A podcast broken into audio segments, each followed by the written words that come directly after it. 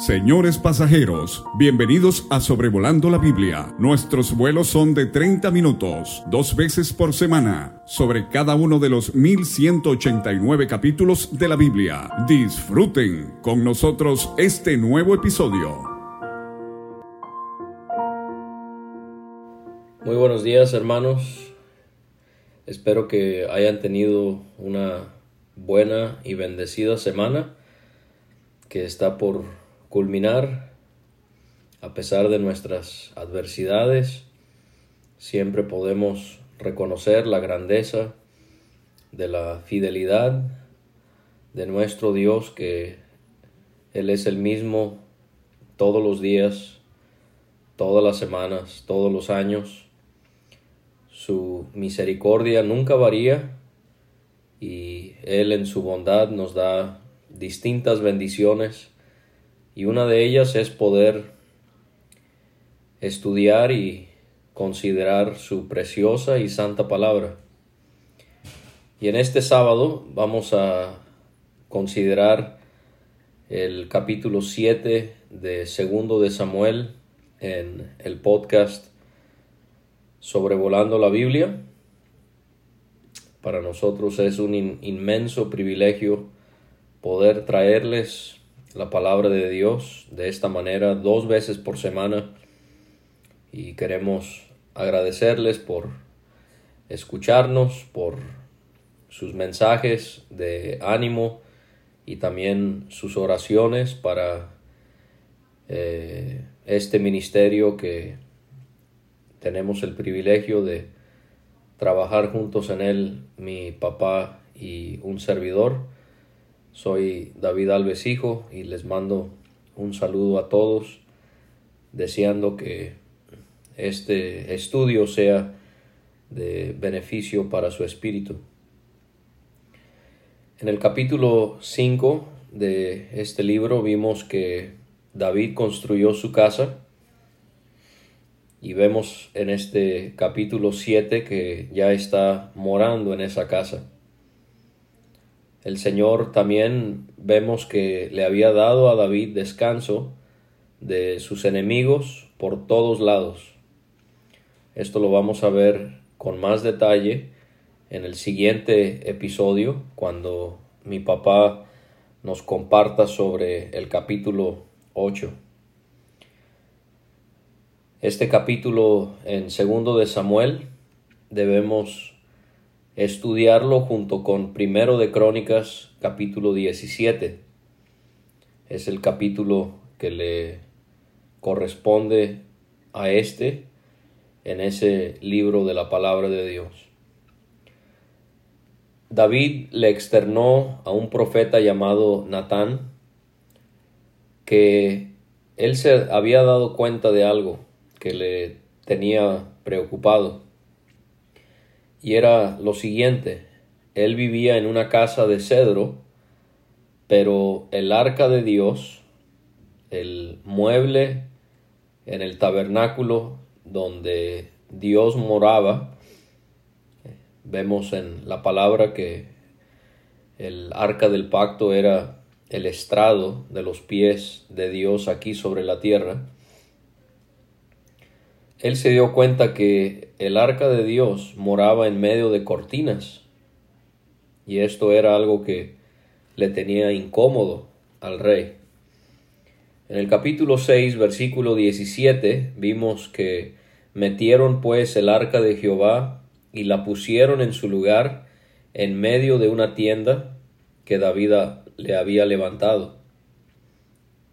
Ya aprendimos en el episodio pasado, del cual disfruté mucho y a la vez mi corazón fue retado de varias maneras, en el buen sentido, para mejorar cosas que debo mejorar en mi vida delante del Señor. Vimos esto, cómo ellos habían recuperado el arca y cómo David eh, había puesto una tienda para el arca. En cuanto al profeta Natán, hay distintos hombres en la Biblia que tuvieron este mismo nombre. Este Natán fue un profeta, como el texto claramente lo especifica. Lo vamos a encontrar en el capítulo 12, donde él va a confrontar a David por su pecado cometido contra Urías y Betsabé. Lo vamos a volver a encontrar en Primero de Reyes 1,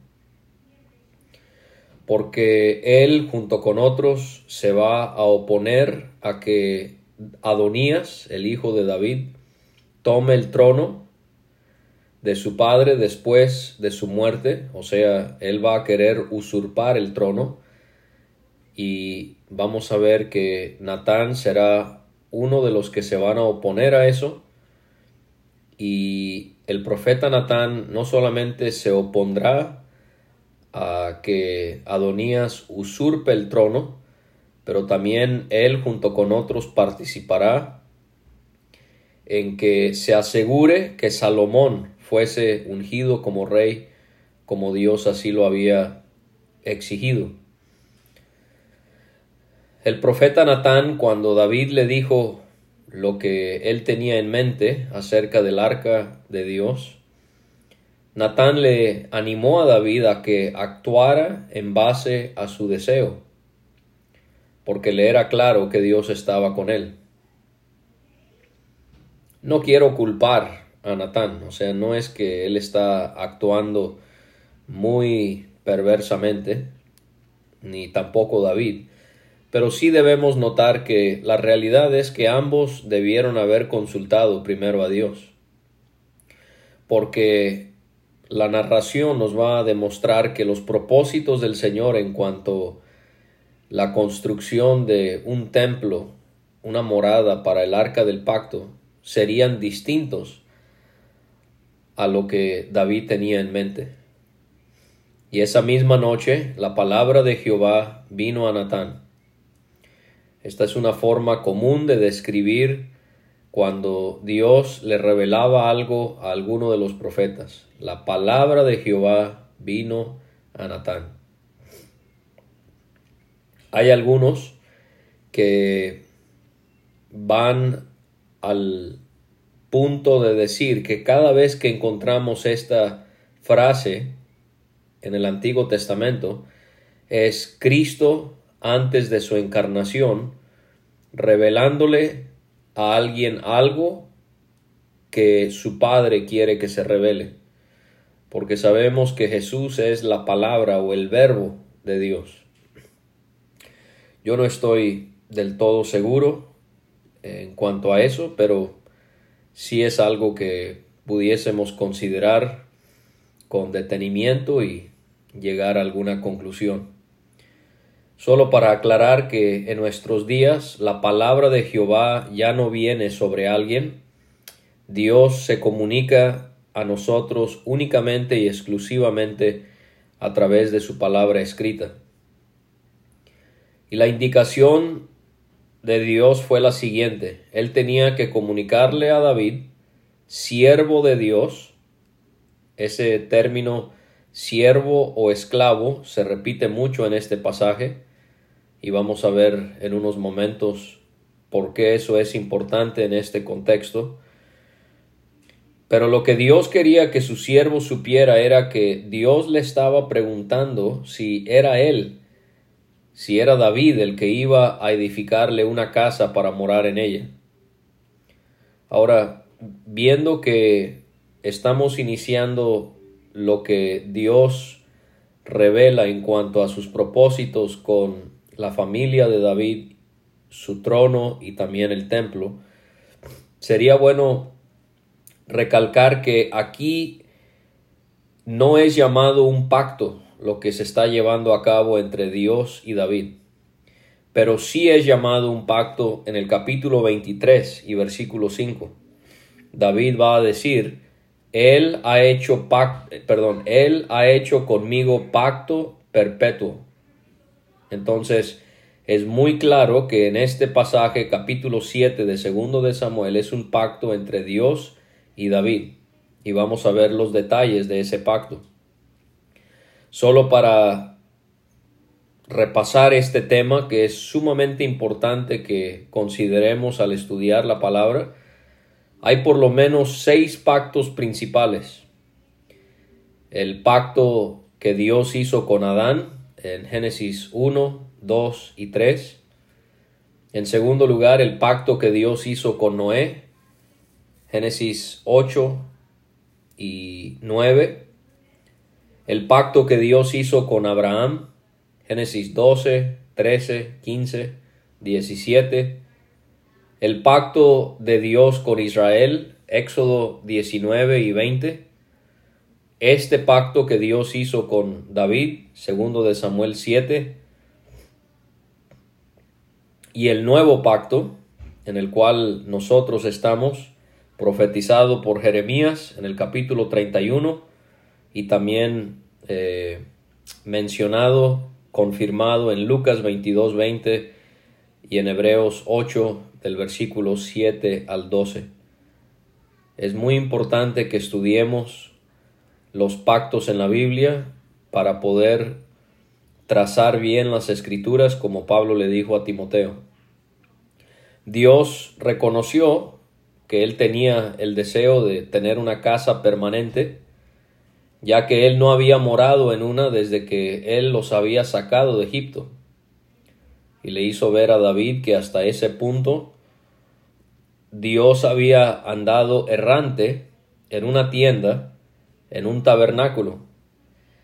Había andado errante, no en el sentido de que uno está desorientado o perdido, errante en el sentido de que se había movido de un lugar a otro al, al peregrinar eh, con su pueblo Israel eh, por el desierto. Durante todos esos años, él había morado, dice Dios mismo, en una tienda o en una carpa y en un tabernáculo, que significa literalmente una morada. Y Dios le preguntó a David si en cualquier lugar a donde había ido con los israelitas, le había en alguna ocasión pedido a los líderes, a los jueces, a los gobernadores, que le construyesen una casa de cedro. Esta madera era tan codiciada, especialmente de lo que hoy es el Líbano, donde estaba el rey Hiram de Tiro, que le mandó esa madera para, para construir su casa y que con esa misma madera se construiría el templo. Y Dios quería que se le dijera a su siervo David que él, y el nombre, el título aquí de Dios es Jehová de los ejércitos. Y vamos a notar por qué. Lo había tomado del pastizal, o la palabra en hebreo aquí es del redil, del lugar donde moran las ovejas de noche o de su habitación.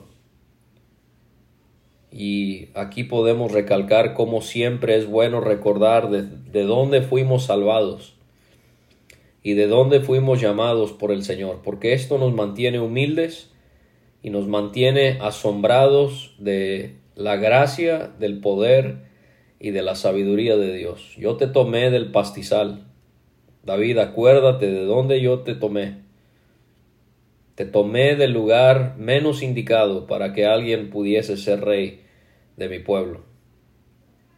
Y aquí Dios se revela como el Dios, como Jehová de los ejércitos, por su presencia que iba con su pueblo peleando por ellos a través del desierto y guiándoles como siendo el capitán supremo de ellos. No era David, no era Jehová de los ejércitos, quien estaba por encima de Israel. El Señor le recordó a David que había estado con él a donde quiera que él había ido y que había exterminado a todos sus enemigos. Qué bendición para David poder contar con la presencia del Señor. A donde quiera que has ido y he exterminado a todos tus enemigos de delante de ti. Otra vez, no era David el que comandaba, era Dios, era el Señor. Y Dios comienza a hacerle distintas promesas a David en este pacto que está haciendo con él, en este convenio. La primera cosa es que le prometió darle un nombre que fuese grande, que fuese un nombre como el de los grandes de la tierra. También le prometió que elegiría un lugar para su pueblo. Él plantaría su nombre en aquel lugar y esto sería para que ya no fuese perturbado o movido otra vez. Y también le aseguró que los malvados no le iban a poder afligir como lo habían hecho antes.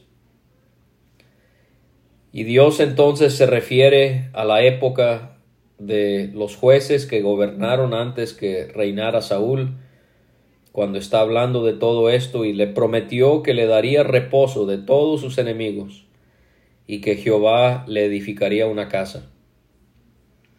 Ahora Dios le va a decir a David cuándo es que se iba a llevar a cabo todo esto. Dios le prometió a David que sería después de su muerte. O sea, le estaba dando a entender a David que él no iba a ser el que supervisaría esta gran obra de la edificación de un templo para el arca de Dios. No, va a ser después de tu muerte. Y le prometió que él iba a levantar a un hijo de David, que le nacería y que sería él quien establecería su reino. O sea, sería él quien afirmaría su trono. Hermanos, Dios nos da aquí un ejemplo de cómo nosotros podemos ser como David, podemos tener buenas intenciones, Podemos tener un buen propósito para servir a Dios y a los demás. Puede que sea algo bueno y algo válido, pero que al final nos demos cuenta o que alguien más nos haga ver que estábamos equivocados. Porque esto lo vemos en David. Él quería edificar un templo, era un buen deseo, pero Dios destinó, Dios decidió que David no era la persona indicada. Y entonces nosotros tenemos que con humildad aceptar cuando Dios escoge a otros para hacer alguna labor que quizás nosotros quisiéramos haber hecho. La razón por la que Dios no podía permitir que David fuese quien edificara el templo lo encontramos en Primero de Crónicas 22, versículos 8, 9 y 10. Ahí Dios le explicó a David que no podía estar a cargo de esta construcción porque él había sido un hombre de guerra. Sus manos estaban teñidas en sangre. Pero Dios le promete a David que este hijo suyo, no se nos dice quién es, nosotros sabemos que es Salomón, le edificaría la casa a su nombre. Es muy importante eso. La ubicación era precisa y era donde Dios iba a poner su nombre. Y también le aseguró Dios a David que otra vez él establecería el trono de su reino para siempre. No por mucho tiempo, ahora Dios le dice que es para siempre. Y Dios le hace ver a David algo muy precioso, porque le confirmó que él sería como un padre para este hijo suyo y que ese hijo suyo sería como un hijo para Dios. En Hebreos capítulo 1 y versículo 5 encontramos que estas palabras son citadas al hablar de Dios y de su Hijo Jesucristo.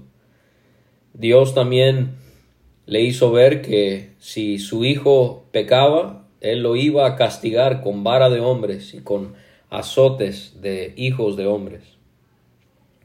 Pero a pesar de todo eso, Dios asegura que su misericordia no se va a apartar de este hijo suyo, como sí lo hizo con Saúl, a quien tuvo que quitar delante de David.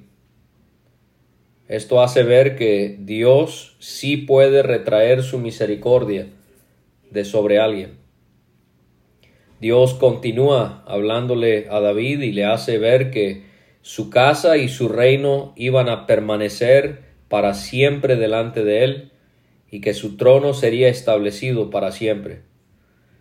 Y hay más de cuarenta pasajes que profetizan esto mismo. Podemos verlo, por ejemplo, en Salmo 89, 110 y 132. El cumplimiento final de esta promesa en este pacto hecho a David por Dios lo encontramos cuando Cristo venga y Él reine por siempre. Sería bueno que estudiara Ezequiel 37 y Zacarías 14. También pasajes como Jeremías 23, 5 y 6. He aquí que vienen días, dice Jehová, en que levantaré a David renuevo justo, y reinará como rey, el cual será dichoso, y hará juicio y justicia en la tierra en sus días. Será salvo Judá, e Israel habitará confiado, y este será su nombre con el cual le llamarán Jehová, justicia nuestra. Entonces Dios ahí profetiza que Él va a levantar a David, renuevo justo, quien reinará como rey. Se refiere a Jesús. Conocemos mejor quizás la profecía de Isaías en el capítulo 9, versículos 6 y 7, porque un niño nos es nacido, hijo nos es dado, y el principado sobre su hombro, y se llamará su nombre admirable, consejero, Dios fuerte, Padre eterno, príncipe de paz lo dilatado de su imperio y la paz no tendrán límite sobre el trono de David y sobre el reino, sobre su reino, disponiéndolo y confirmándolo en juicio y en justicia desde ahora y para siempre. El celo de Jehová de los ejércitos hará esto. Entonces otra vez encontramos a las escrituras profetizando que el Mesías, el Cristo, el Hijo de Dios, eh, se sentaría, recibiría el trono de David. Esto se confirma en pasajes en el Nuevo Testamento como Lucas 1. Se le avisó a María y ahora concebirás en tu vientre y darás a luz un hijo y llamarás su nombre Jesús. Este será grande y será llamado Hijo del Altísimo y el Señor Dios le dará el trono de David su padre entonces claramente vemos que David, cuando se le promete que su reino, su trono sería establecido para siempre, esto se cumplirá con la venida y el reino eterno de nuestro Señor Jesucristo. Natán cumplió en decirle a David todo lo que Dios le había revelado a él. Y ahora, ¿qué hace David? Él entra a la presencia de Dios y ora. Esto es lo que debemos hacer cuando Dios muestra su grandeza, su misericordia en nuestras vidas. Orar para adorarle y para agradecerle. Y David reconoce la grandeza y la misericordia de Dios al haberle prometido todas estas cosas y por cómo le había guiado en su vida. Aquí es interesante que en su oración David utiliza mucho el nombre de Dios Señor Jehová. No son muchísimas ocasiones en la Biblia en la que encontramos esta combinación de los nombres de Dios Señor Jehová, pero creo que Señor enfatiza su señorío y Jehová enfatiza su deseo de hacer pactos con su pueblo. Entonces no es casualidad. Dios está haciendo un pacto con David, Dios lo reconoce como Señor como Jehová. Y David reconoció que era insignificante ante los ojos de Dios. Al pensar en lo que el Señor le había anticipado sobre su familia y todo lo que tenía que ver con su futuro eh, a corto plazo y a largo plazo. Y David entendió cuál era la ley de los hombres. David no tenía más palabras para expresarle a Dios. ¿Y qué más podré decirte? Cuando él consideraba cómo él conocía a, a él, su siervo. David estaba abrumado al considerar que Dios haría todo esto por causa de su palabra, conforme a los deseos de su corazón y por la grandeza de su persona. Y todo esto fue para que lo supiera su siervo. Y aquí es donde vemos cómo se utiliza mucho la palabra esclavo o siervo para describir a David, o David mismo también habla de, de él de esa manera para mostrar su gran bajeza delante del Señor y su, su humildad al hablar con Dios. Esto habla de la humildad, la bajeza que debemos mostrar en la presencia del Señor. David habla de sí mismo como siervo y él exalta de varias maneras a Dios. Si queremos saber cómo orar, este es un buen pasaje. David nos enseña muy bien cómo es que debemos orar. No solamente pedir por nuestras necesidades, pero también lo más importante que podemos hacer al orar es adorar a nuestro Dios.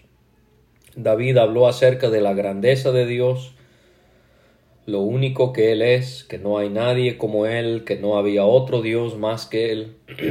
Y David también, en su alabanza a Dios, Él contempló lo bendecido que era Israel al no haber otra nación como ellos. Pensó en cómo Dios los había redimido, cómo Dios lo había hecho para darle a Israel un nombre, para hacer grandes cosas por ellos a su favor y cosas portentosas para su tierra. Y todo esto para que el pueblo pudiera ver que Él les había rescatado para sí mismo de Egipto, de naciones y de dioses. Y Dios había determinado que Israel fuese su pueblo para siempre.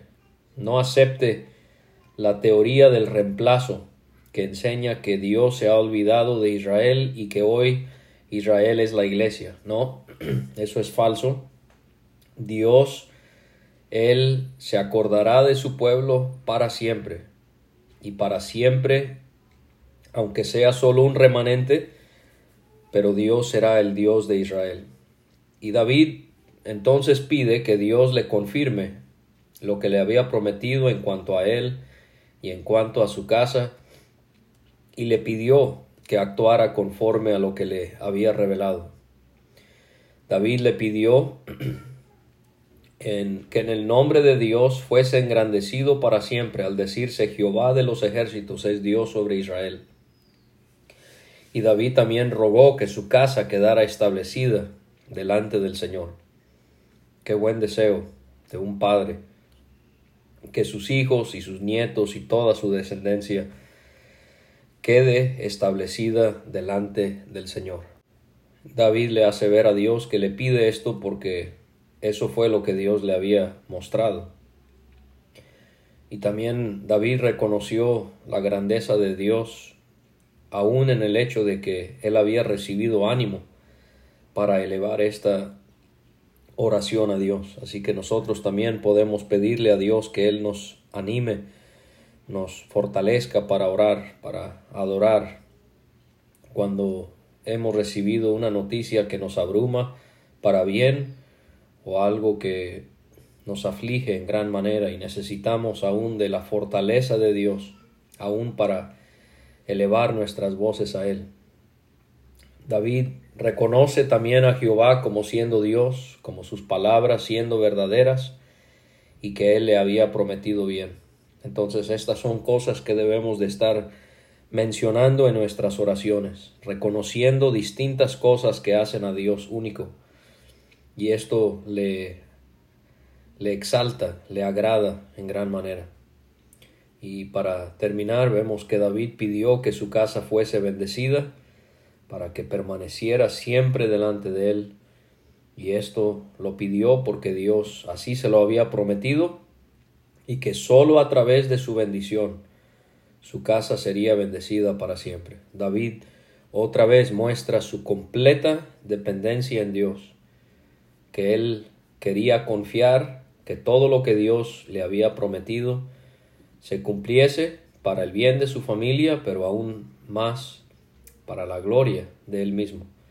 Y entonces lo que podemos ver en David, en su disposición delante del Señor, en la, en la manera en la que Él oró, en la actitud de bajeza que Él mostró delante de Dios, en cómo Él adoró a Dios. Todas estas cosas debemos replicarlas en nuestra vida para agradar y bendecir en gran manera el nombre de nuestro Dios que es tan sublime. Gracias por acompañarme en este otro episodio de Sobrevolando la Biblia. El, el, Señor sea con el espíritu de cada uno de ustedes y deseo que en su voluntad Él les ayude en la semana que estamos por iniciar.